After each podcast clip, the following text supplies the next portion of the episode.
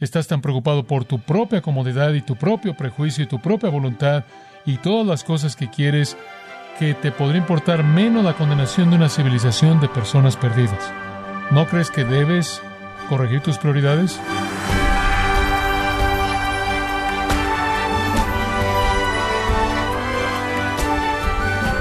Bienvenidos a su programa Gracias a vosotros con el pastor John MacArthur.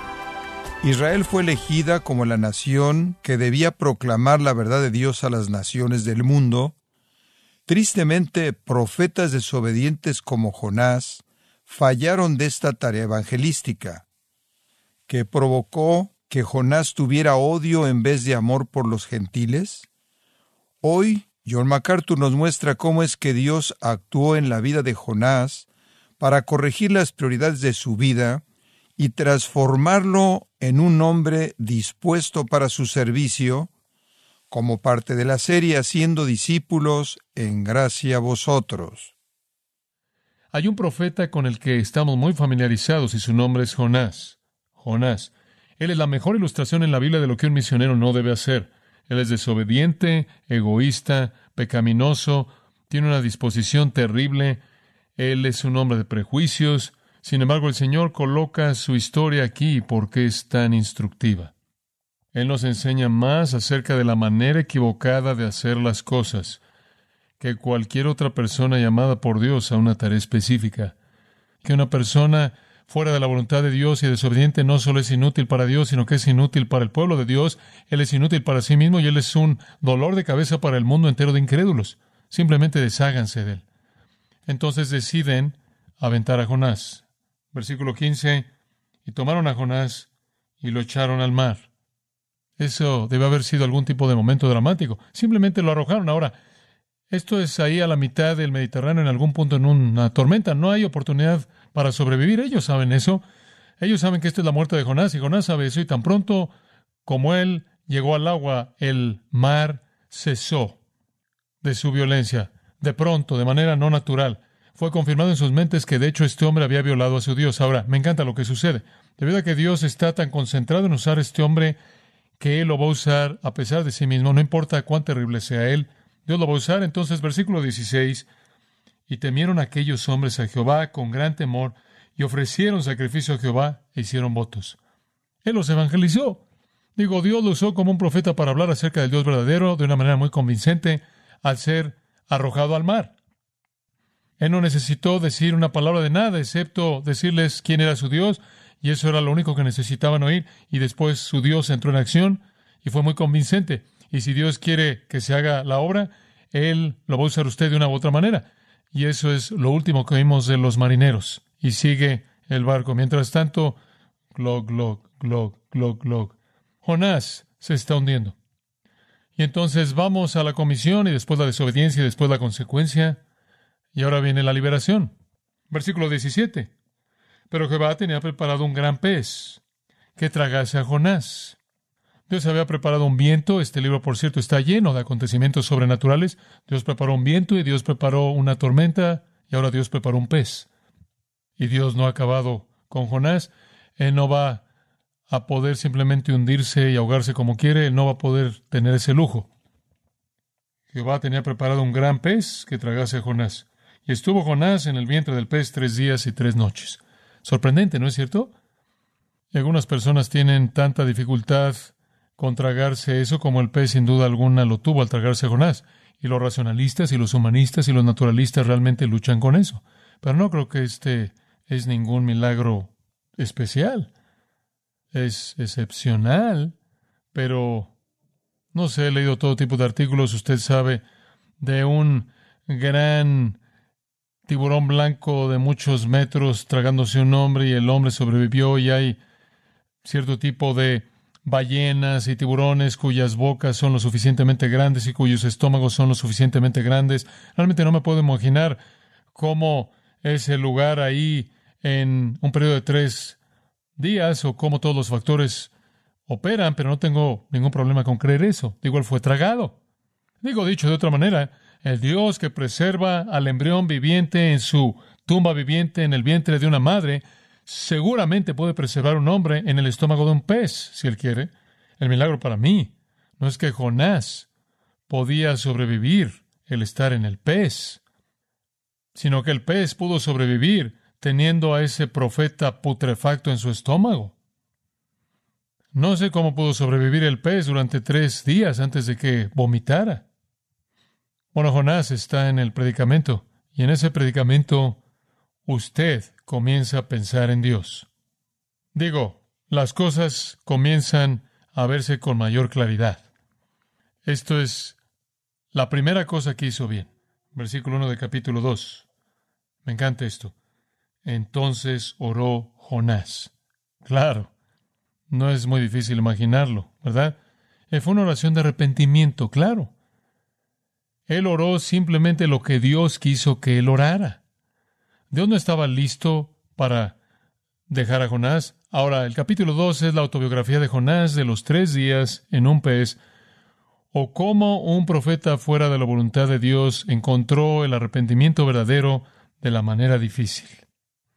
Esta es la afirmación espiritual propia de Jonás. Y conforme avanzamos, quiero que observe los elementos o los ingredientes en su arrepentimiento.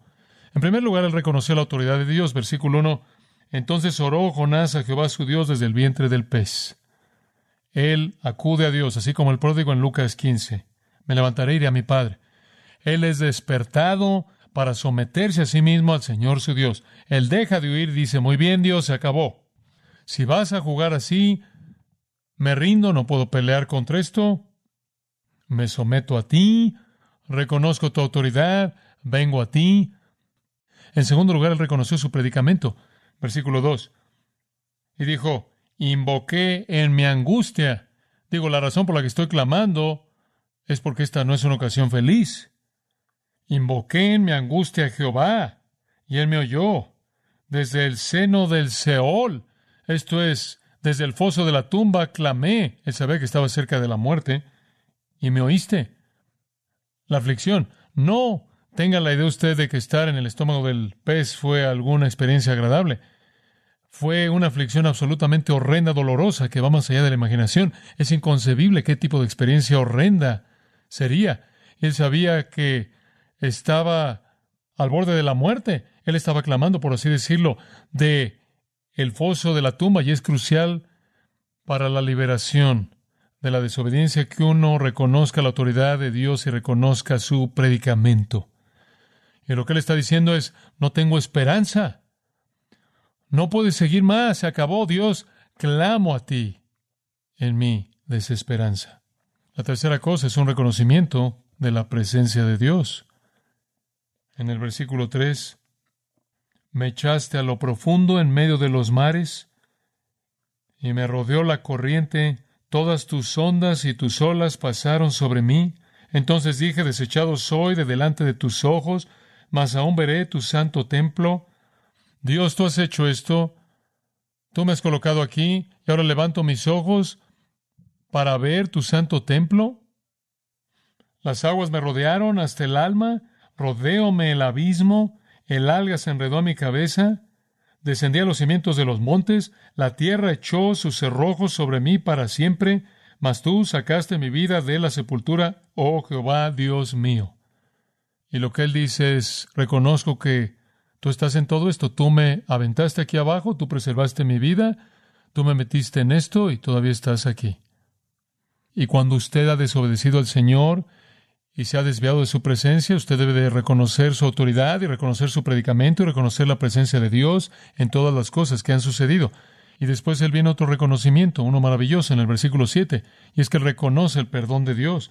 Cuando mi alma desfallecía en mí, me acordé de Jehová, y mi oración llegó hasta ti en tu santo templo. Él quita sus ojos de su problema ahora y dice, me acordé del Señor, me acordé del Señor. Siempre el patrón para el vencedor es ver sus circunstancias, ver que Dios está en su circunstancia y después pierde de vista sus circunstancias y ve a Dios y solo a Dios. Y después él da su testimonio en el versículo 8. Los que siguen vanidades ilusorias, su misericordia abandonan. Él que pensó que podía estar feliz y satisfecho en desobedecer a Dios y buscando la vaciedad de esa desobediencia, descubrió que él había dejado la misericordia que estaba disponible para él. En otras palabras, lo que él está diciendo es, cuando fui a la desobediencia dejé tu bendición. Ningún creyente está feliz fuera de Dios. Dejan su propia misericordia. La desobediencia es dejar la bondad misericordiosa de Dios. Entonces lo que él está haciendo es arrepentirse. Eso es lo que él está haciendo. Lo que hacen, lo que yo hago, dejan su misericordia y después no puede hacer un sacrificio aquí, obviamente. Entonces él dice, mas yo con voz de alabanza te ofreceré sacrificios.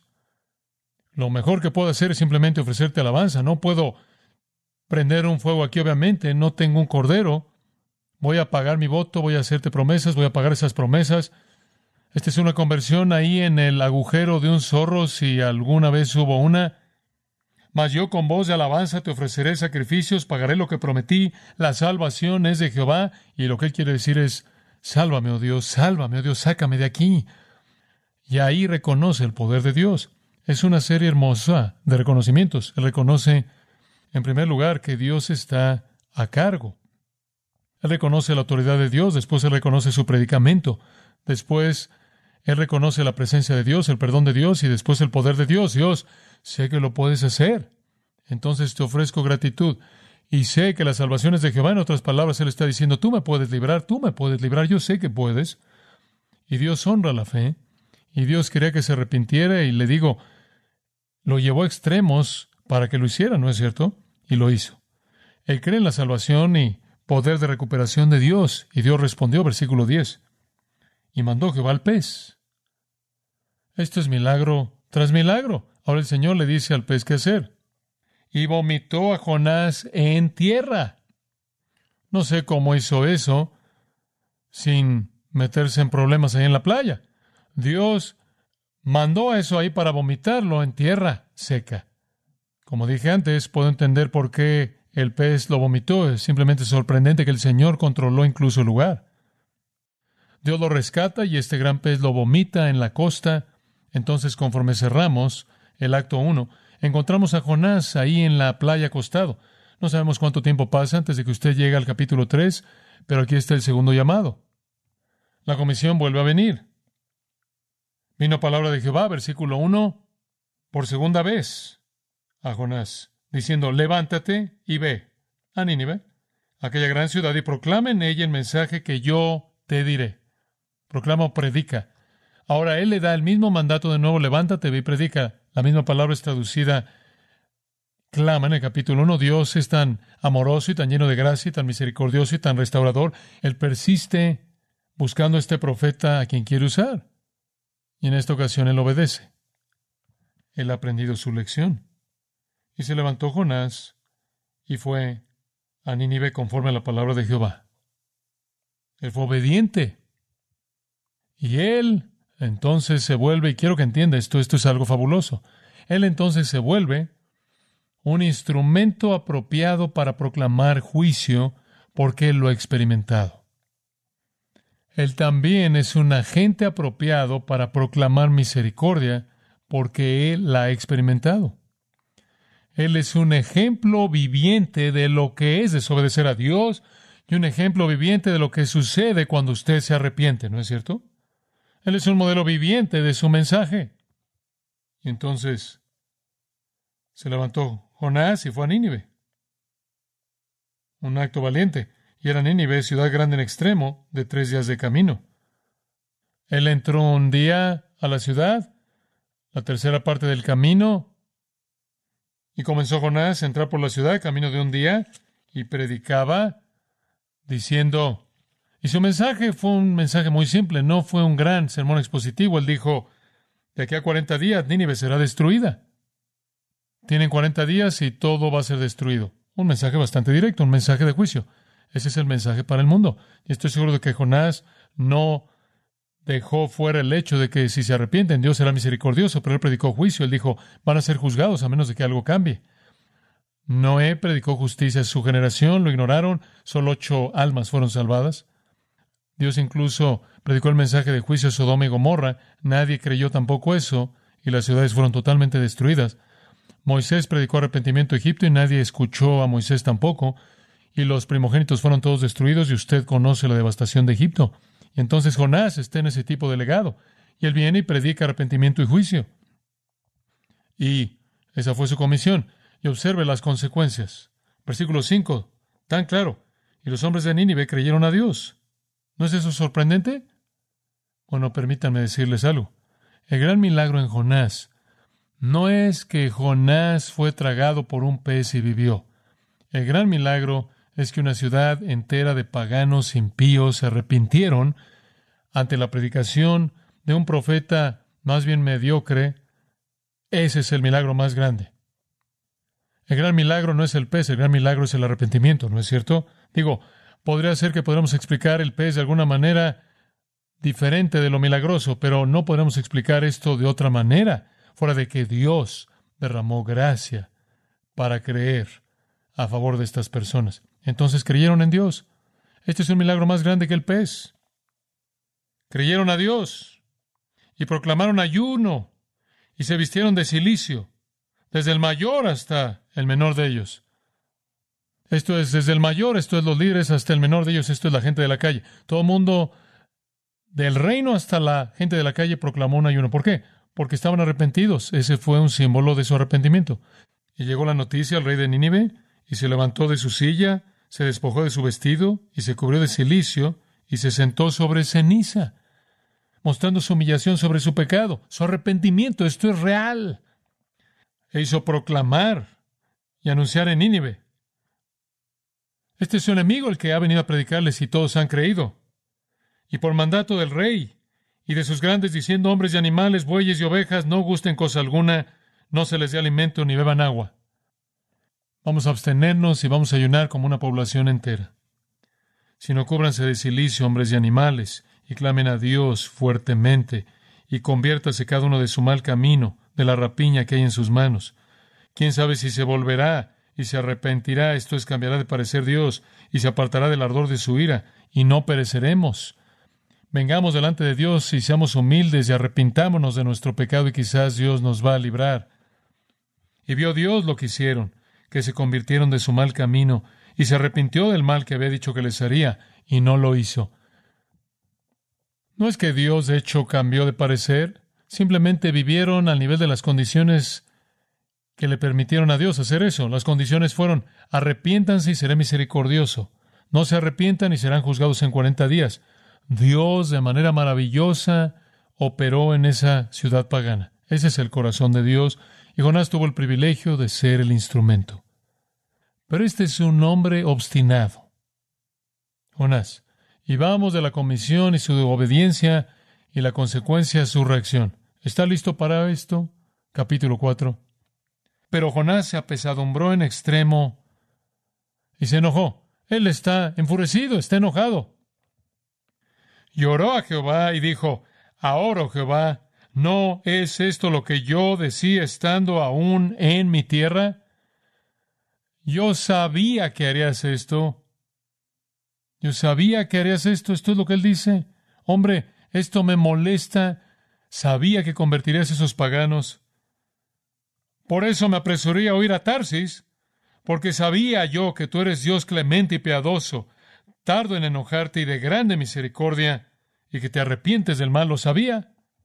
Está furioso. Realmente este hombre es terrible. Él es obstinado, está tan enojado. ¿Sabe usted qué tan enojado está? Él está tan enojado que quiere volver a morir. Es correcto. Es un hombre raro. Versículo 3. Ahora pues, oh Jehová, te ruego que me quites la vida, porque mejor me es la muerte que la vida.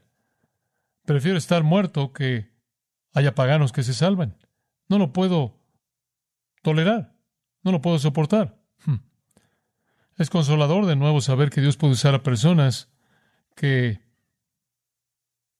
no están donde deben estar aún. Y el Señor muestra tanta gracia hacia este profeta. En el versículo 4, y Jehová le dijo, ¿haces tú bien en enojarte tanto? ¿No es eso suave? Digo, ¿qué habrá dicho usted? Oh, no creo que yo hubiera dicho nada. Yo hubiera... se acabó. ¿Quieres morir? Ahí está.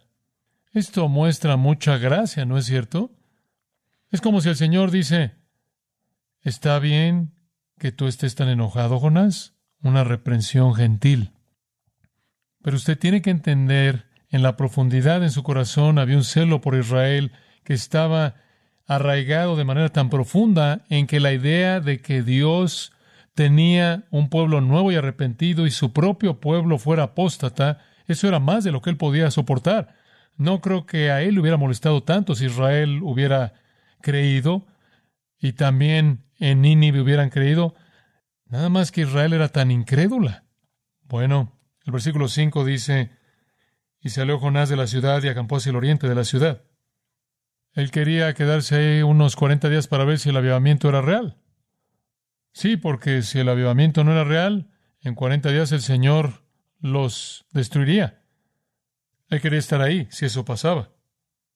Entonces salió de la ciudad y acampó hacia el oriente de la ciudad y se hizo allí una enramada y se sentó debajo de ella a la sombra, algo que lo protegía de ese calor tremendo en el Medio Oriente, hasta ver qué acontecería en la ciudad. Y preparó Jehová Dios, esta es una gran lección, preparó una calabacera, literalmente preparó, de hecho es una planta que está creciendo con hojas grandes, anchas. Este es otro milagro. Muchos milagros en esta historia. E instantáneamente creció y le proveyó sombra. Esta especie de árbol instantáneo simplemente boom ahí. Y Jonás se alegró grandemente por la calabacera. Él está muy feliz.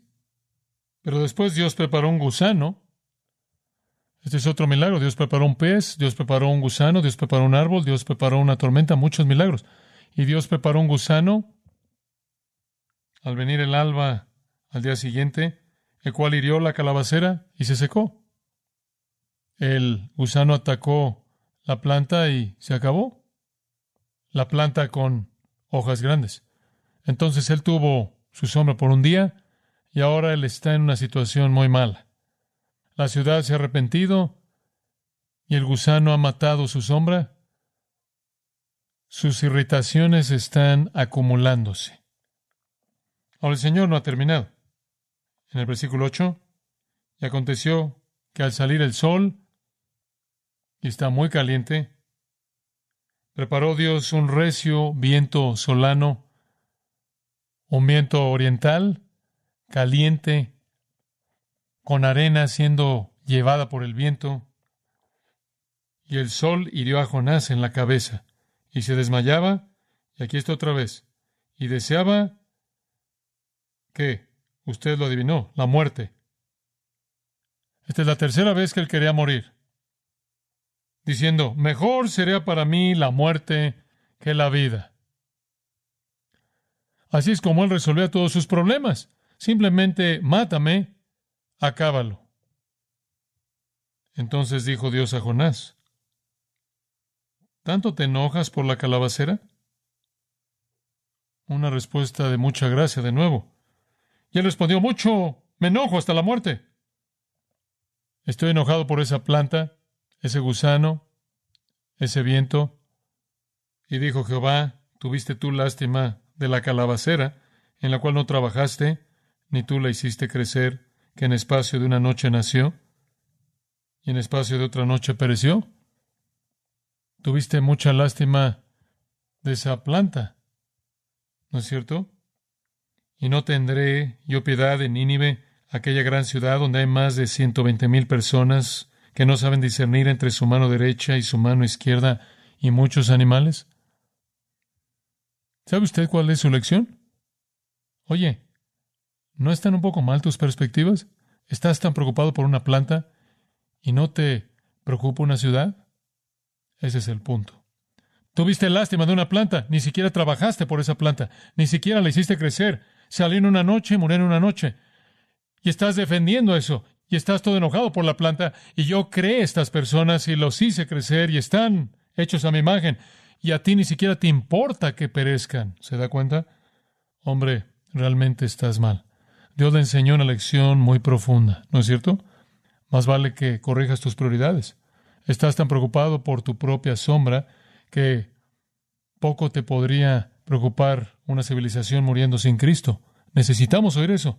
Necesitamos alejarnos del egoísmo. Este, en resumen, es un hombre totalmente egoísta. Él quiere hacer exactamente lo que él quiere hacer y nada más. Y Dios lo hace pasar por todos estos acontecimientos para llevarlo a esta lección. Estás tan preocupado por tu propia comodidad y tu propio prejuicio y tu propia voluntad y todas las cosas que quieres que te podría importar menos la condenación de una civilización de personas perdidas. ¿No crees que debes corregir tus prioridades? Esa es la lección. Le hacemos a usted la pregunta, ¿en dónde están sus preocupaciones? Confío en que el Espíritu de Dios nos haya enseñado esta gran lección. En algún punto tenemos que adoptar la perspectiva de Dios acerca del mundo perdido. Y si lo único que nos preocupa es lo que queremos, como lo queremos, no somos nada más que un Jonás. Y necesitamos aprender las mismas lecciones que él necesitaba aprender hasta que Dios finalmente le enseñó. Si vas a estar preocupado por algo, que no sea que también cubierto estás en la sombra, que sea que los hombres y mujeres perdidos oigan el mensaje de salvación.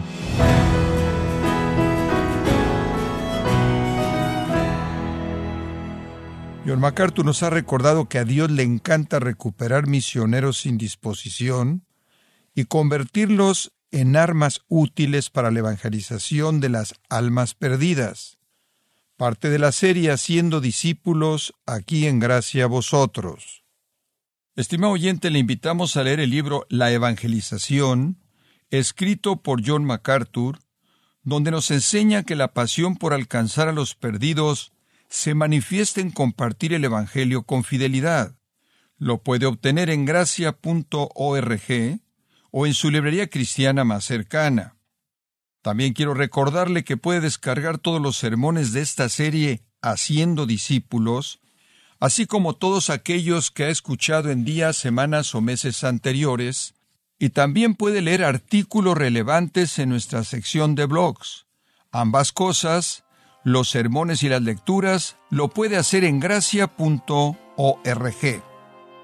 Si tiene alguna pregunta o desea conocer más de nuestro ministerio, como son todos los libros del pastor John MacArthur en español, o los sermones en CD, que también usted puede adquirir, escríbanos y por favor mencione la estación de radio por medio de la cual usted nos escucha en gracia a vosotros.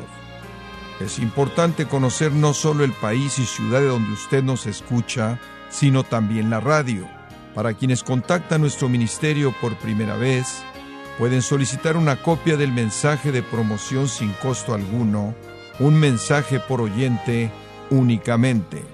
Si usted vive en los Estados Unidos o Puerto Rico, escríbanos a Gracia Vosotros, P.O. Box 4000 Panorama City, California 91412. O puede escribirnos a través del siguiente correo electrónico radio arroba Bueno, en nombre del pastor John MacArthur, de nuestro redactor Rubén Rocha y del personal de este organismo, le damos las gracias por su tiempo y sintonía invitándole a que nos acompañe en la próxima edición y juntos continuar desatando la verdad de Dios un versículo a la vez, aquí en Gracia a Vosotros.